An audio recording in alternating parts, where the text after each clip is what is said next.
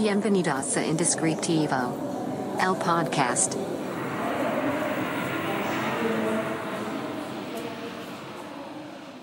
Hola, bienvenido a este nuevo episodio de tu podcast Indescriptivo. Si no me conoces, mi nombre es Carlos Cornejo y en este podcast hablamos de emprendimiento, hablamos de negocios, hablamos de marcas, de nombres y muchas veces de la vida creativa, emocional y profesional. En este episodio, en este capítulo, quiero hablar de algo que, digo, si nos siguen desde hace tiempo, si han escuchado alguno de los otros episodios, y si no, los invito a que lo hagan, saben perfectamente que este podcast surgió y sigue siendo hasta la fecha, ese es su objetivo, a raíz de platicar un poco de lo que me sucede de manera personal en el día a día de este mundo del emprendedurismo y de este proyecto que es eh, Secret Name, el estudio de nombres. Eh, entonces, quiero en esta semana platicar de algo que estuvo muy, muy presente. Y esto es los comentarios negativos hacia tu marca, hacia tu persona, hacia tu proyecto, hacia lo que estás haciendo hacia tu trabajo o a lo que estás entregando. Los comentarios negativos. De esto vamos a hablar en este episodio. Pero, antes de comenzar, como en cada capítulo, quiero recomendarles a mis amigos de Café Relato, el único patrocinador de este podcast hasta el momento. Sígalos en Instagram, sígalos en Facebook. Si estás en Mérida, visita su em, local. Y si estás en Mérida y los vas a ver, te voy a pedir un favor. Pide un latte frío con un shot de expreso y un shot de caramelo. Por favor, esa es mi bebida favorita de relato. Un latte frío con un shot de caramelo. Pero bueno, y les dicen que van de parte de Secret Name. Eh, pues es un tema complicado el de esa semana, porque he tratado de estructurarlo de muchas maneras diferentes, he tratado de pensar, o sea, creo, no sé si alguna vez les he platicado cómo eh, se estructura este podcast, pero obviamente pues sí surge de, de lo que va sucediendo en la semana, pero no es nada más, o no ha sido nada más como contarlo ya, sino lo estructuro de tal manera en la que tenga sentido. Y también como saben, la manera en la que cuentas las cosas es lo más importante. Entonces, muchas veces existen, como los multiversos, existen 7, 8, 10, 15 maneras diferentes en las que conté la misma historia y de ahí decido cuál es la mejor para el podcast. Eh, recientemente hemos estado también compartiendo esta, o sea, una manera distinta de contar la misma historia en post de Instagram, los han visto en estos carretes eh, que, compartimos igual eh, cada lunes. Em, es, es, el mismo tema explicado de una manera distinta. Entonces, hay muchas maneras de contar la misma historia. Eh, y justamente para este episodio, esta manera en la que lo quiero contar, tal vez esté un poco revuelta, pero voy a tratar de hacer lo más claro posible. Y si no lo entiendes, por favor, o si te queda duda, o si necesitas extender un poco la explicación, te invito a que me escribas. Está abierto Instagram, está abierto eh, YouTube, correo, donde tú quieras. Facebook, que de hecho tenemos ahí varias semanas ya con una con un secreto ahí muy bien guardado o no sé qué también, así que pues si tú sabes de qué estoy hablando, eh, pues queda clarísimo. Si no, te invito a que me escribas un mensaje pidiéndome la llave. Nada más, eso te quiero la llave. Es todo. Y yo te contesto con todo el acceso totalmente gratis a esto que te estoy hablando. Pero bueno, continuamos. Cada vez que trabajamos en algo, y sobre todo en algo que nos apasiona o que nos gusta, pues probablemente le estamos poniendo mucho de nuestra parte, mucho de nuestra esencia, mucho de lo que nosotros somos. Em, hablamos en un episodio anterior que si no han visto, no han escuchado, los invito en el tema de las propuestas rechazadas. ¿Qué pasa cuando te rechazan una propuesta? ¿no? Obviamente eh, esto pues tiene algo más extenso detrás, que es el cómo le y cómo impregnamos todo nuestro trabajo con nuestra propia esencia. Cuando haces lo que amas normalmente, eso sucede. Cuando alguien viene y critica eso, obviamente lo primero que pasa es que sentimos que nos están criticando a nosotros, a nuestra persona. Que a mí, Carlos Cornejo, están diciendo que no sirvo, que no funciona, que está feo, que no... Cuando no necesariamente es así, ¿no? Muchas veces que están criticando el trabajo. Cada quien le puede gustar cosas distintas, ok. Pero están criticando el trabajo, no a tu persona. No siempre. Eh, pero lo importante aquí es ver los dos panoramas.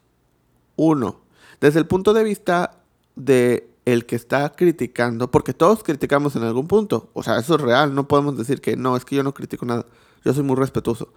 O sea, puede ser respetuoso, pero el problema es que muy, muy probablemente, si crees que no criticas nada, lo que está sucediendo es que estás criticando, o para, por lo menos para alguien más, lo estás recibiendo como crítica y no te estás dando cuenta. Y ese es un problema grande. En el sentido de todavía lo estás haciendo sin intención, sin querer, sin hacerlo de una manera muy directa. Pero lo estás haciendo y alguien se está sintiendo así y no te estás dando cuenta. Entonces, si no te das cuenta, no lo puedes cambiar. Todos los invito a que nos analicemos y nos demos cuenta en qué punto por lo menos podemos llegar a pensar que tal vez esto sonó como crítica. No lo era, pero tal vez lo sonó. Porque es ahí donde nos empezamos a empatizar con los demás. Donde si yo dije algo que era mi opinión, que era en pro de, de, mejorar esto que estamos haciendo o esto que estás haciendo tú, que era para ayudarte, que estoy tratando de ser bueno contigo, estoy tratando de que no te vaya mal, estoy tratando de evitar que alguien más venga y te diga algo feo. Y entonces por eso te hago un comentario, te escribo algo, te digo algo, pero al final del día eso es una crítica. Que con las mejores intenciones, si quieres verlo así, por supuesto, pero es una crítica. Y esa crítica puede estar haciendo que alguien más se sienta mal. Y entonces eso es donde podemos empatizar. Por un lado, el tener cuidado con lo que decimos pero por el otro lado, si recibimos una crítica, saber que tal vez esa persona no se está dando cuenta de lo que está diciendo. Tal vez esa persona no lo está tomando como algo negativo. E inclusive esa persona está tratando de ayudarme o en su mente me está ayudando. Y no lo hace con una mala intención. Aunque para nosotros parezca que sí, que lo está haciendo a propósito, que eso está diciendo porque nos ha pasado también a nosotros. Y lo grave del asunto es que no nos damos cuenta. Entonces, si empezamos a ver a todo el mundo como personas que no se están dando cuenta del daño que me están haciendo, porque a veces yo mismo no me doy cuenta del daño que le estoy haciendo a los demás, es cuando podemos empatizar y cuando podemos darnos cuenta que todos solo estamos moviendo palancas y apretando botones y no sabemos ni la más remota, o sea, no tenemos ni la más remota idea de lo que estamos haciendo. Vamos sobre la marcha, creyendo que lo estamos haciendo bien. Tal vez sí, tal vez no. ¿De quién depende? De ti mismo. Pero en ese picar botones y jalar palancas, estamos dañando a muchas personas y no nos damos cuenta. Entonces, las críticas, los comentarios negativos, que a veces nos lastiman, que nos afectan, que cuando critican nuestro trabajo sentimos que nos están criticando a nosotros, probablemente vienen de un lugar en el cual las personas que lo están diciendo están tratando de ayudarnos. Ojo, no estoy diciendo y obviamente va a ser muy complicado que digas, ah, bueno, me estás ayudando, muchas gracias por criticarme. Pues no, por supuesto que no, vas a querer gritarle, vas a querer pegarle, vas a querer decirle, vas a querer contestarle, te vas a molestar. Eso es normal y está bien. Pero lo importante es que te des cuenta antes de que hagas algo que posiblemente ese comentario que sentiste agresivo, tal vez no fue esa la intención. Y que tal vez esa persona no se está dando cuenta de lo que está diciendo, ni cómo lo está diciendo, ni cómo lo puedes tomar tú. porque no tenemos el mismo contexto. Y algo que hemos dicho en Secret Name incansablemente es que lo que importa, más que las palabras, más que los nombres, más que la, todo lo demás que te puedas imaginar, es el contexto. El contexto que tienes es lo más importante de todo, de las personas, de las marcas, de las empresas, de los nombres, de todo. Porque un nombre sin contexto se puede interpretar de mil maneras diferentes. Y los nombres siempre van a tener un contexto. Y las palabras siempre van a tener un contexto. Y las personas siempre van a tener un contexto. Si el contexto es diferente a mí, la resolución de las mismas palabras se vuelve totalmente diferente y totalmente contrario a veces. Entonces, por eso les decía que aquí hay dos partes. Parte número uno, darnos cuenta que todos criticamos en algún punto, que todos hacemos comentarios negativos, que todos estamos en desacuerdo con ciertas cosas y tendemos a defendernos de una manera agresiva a veces. No siempre, a veces, unos más que otros, no importa. Y por el otro lado, todos recibimos comentarios negativos en algún punto de nuestra vida y eso nos afecta. Ahora, no vamos a poder evitar seguir dando esos comentarios negativos porque no nos damos cuenta, por supuesto. ¿Qué podemos hacer? Uno, cuando nos toque recibirlos, sentarnos a pensar un momento que tal vez pudimos ser nosotros los que digan, o sea, los que estemos del otro lado diciendo los comentarios negativos. Y no es esa su, su intención. Es escucharlo y seguir seguir tu camino. Y ya. Ese es el consejo que te puedo dar. Es difícil, es complicado, da mucho coraje, por supuesto. Pero el contexto probablemente es diferente. Y por el otro lado, si alguien nos dice que el comentario que estamos diciendo lo puede ofender, lo hace sentir mal, o nosotros percibimos que eso puede pasar, o los invito a que se detengan un momento a pensar si eso puede ser verdad o no, o si pueden ustedes percibir que la persona se está molestando por un comentario que dijimos, cuestionarnos esos comentarios.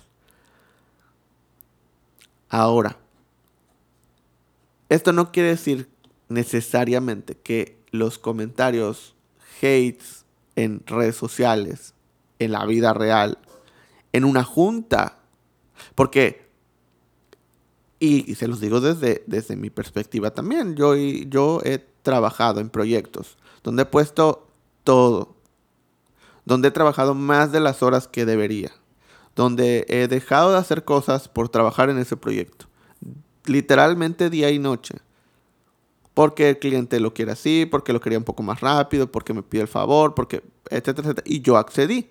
Si yo tengo un tiempo de entrega de N cantidad de días y el cliente me pidió entregarlo en menos y yo accedí, en ese momento es mi responsabilidad. Si sale mal, si no, fue mi responsabilidad por haber aceptado eso. Eso lo tengo súper claro yo.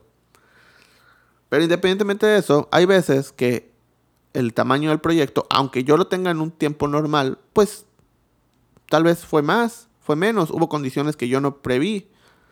Si de repente que pasa mucho, se cae la página donde nosotros verificamos o la base de datos donde podemos verificar eh, si los nombres están disponibles, eso nos atrasa un montón. Pero no lo puedo evitar. Lo tengo contemplado a veces, sí, pero a veces no. Porque no puedo decidir cuántos días va a estar eh, sin funcionamiento.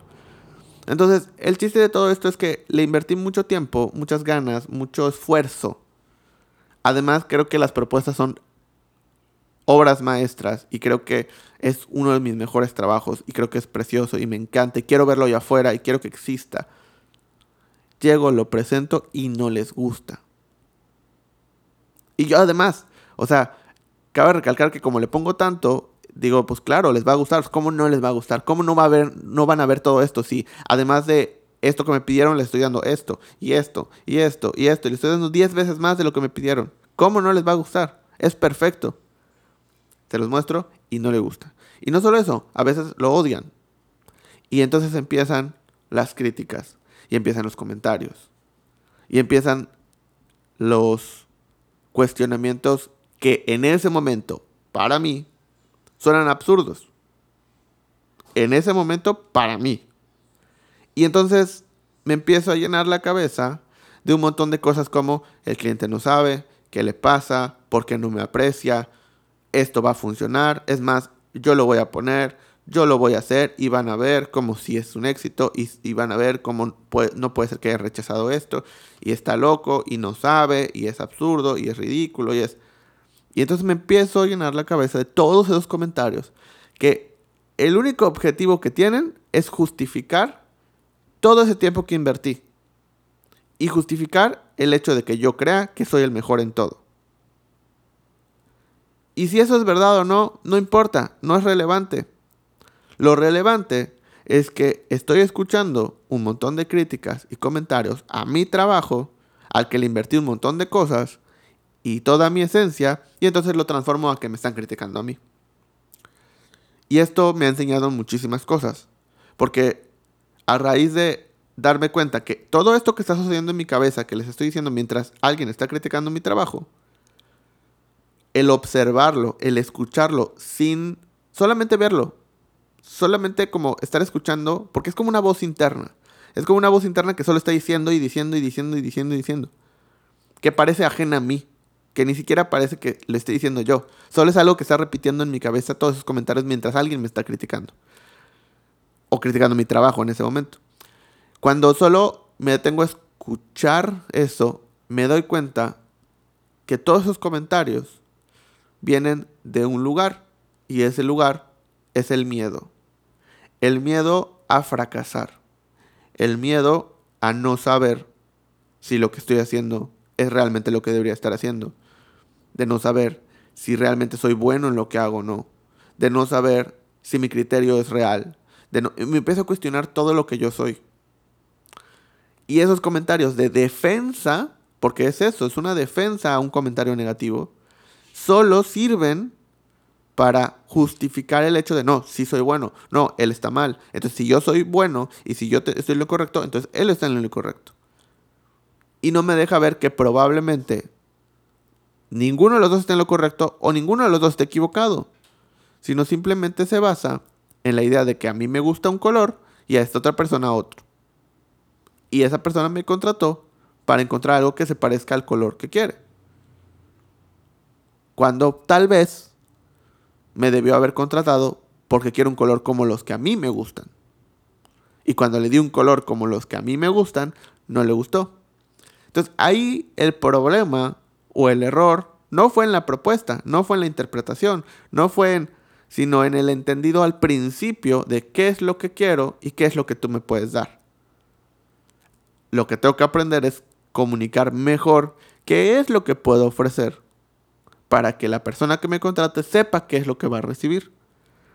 Y estoy consciente que a veces ni así vamos a llegar a algo concreto. Porque muchas veces los clientes llegan, estoy hablando de mi perspectiva, muchas veces los clientes llegan diciendo quiero específicamente, no quiero un nombre. Ok, este es el tipo de nombre que, que hacemos. Y les comparto pues ejemplos y cómo lo hacemos y por qué lo hacemos. Y a veces ni le ponen atención, no lo escuchan, no lo ven, no le ponen atención, solo es, ah, me dijeron que tú haces nombres, ok, sí, necesito un nombre ya tú eres experto en nombres, entonces me vas a dar un nombre como hacen los expertos. Ok.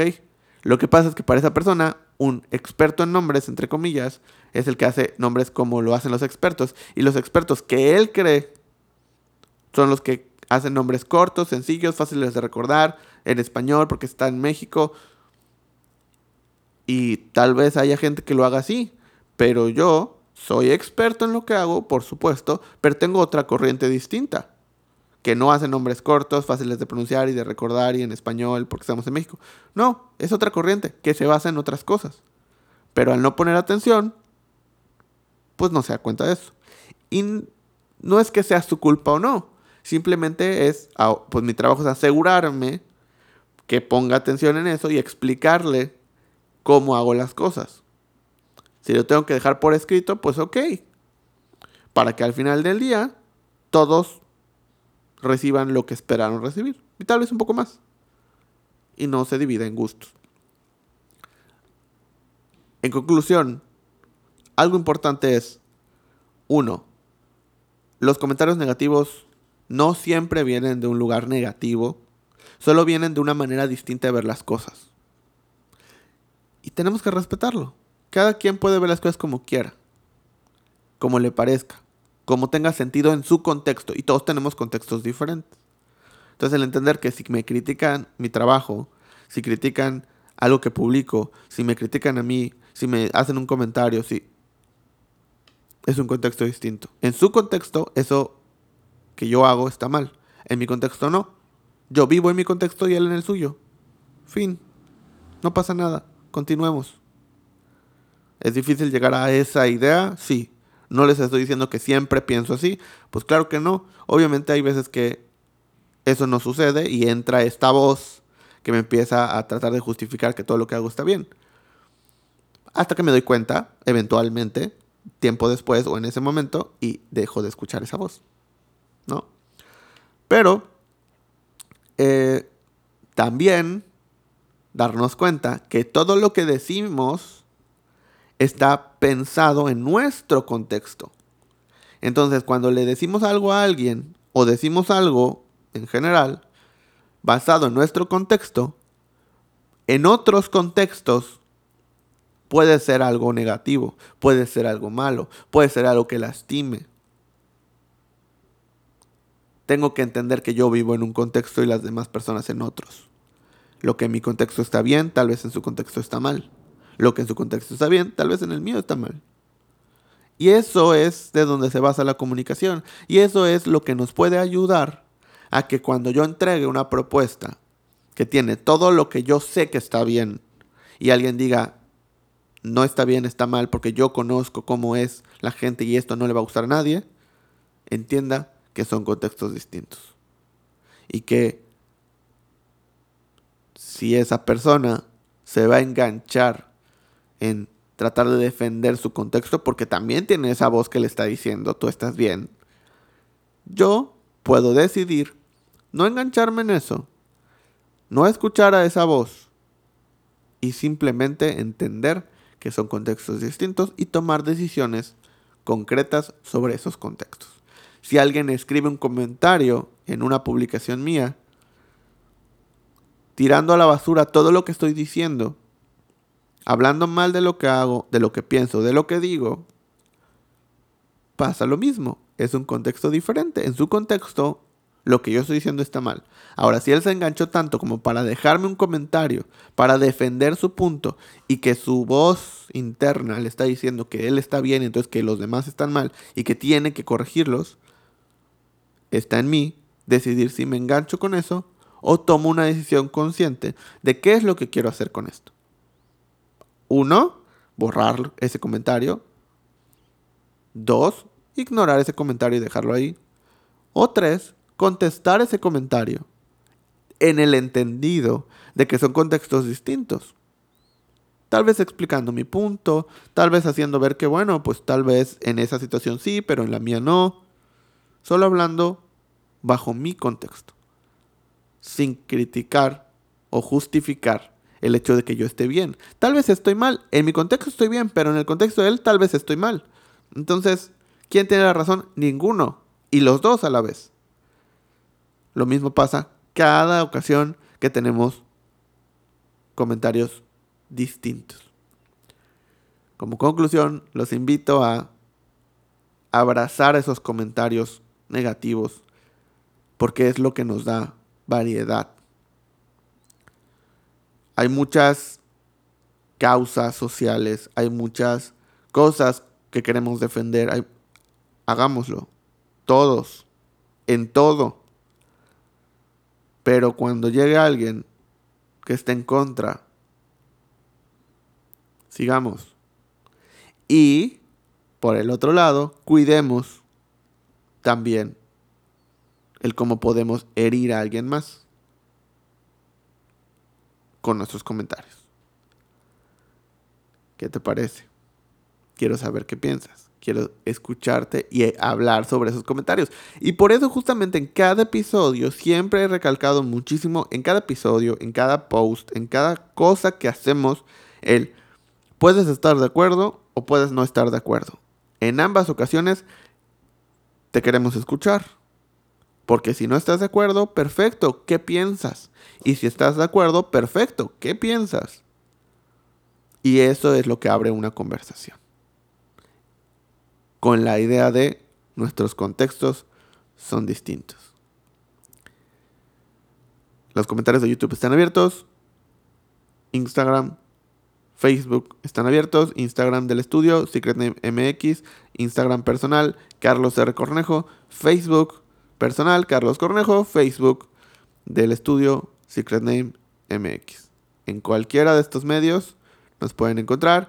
Desde la página web secretname.mx nos pueden encontrar. Este podcast está en todas las plataformas de audio y en nuestra página web también. Y el video está en YouTube. Muchas gracias por suscribirse, por comentar, por compartir, por llegar a este punto del podcast. Nos vemos en el siguiente episodio. Hasta luego. Esto fue Indescriptivo. El podcast.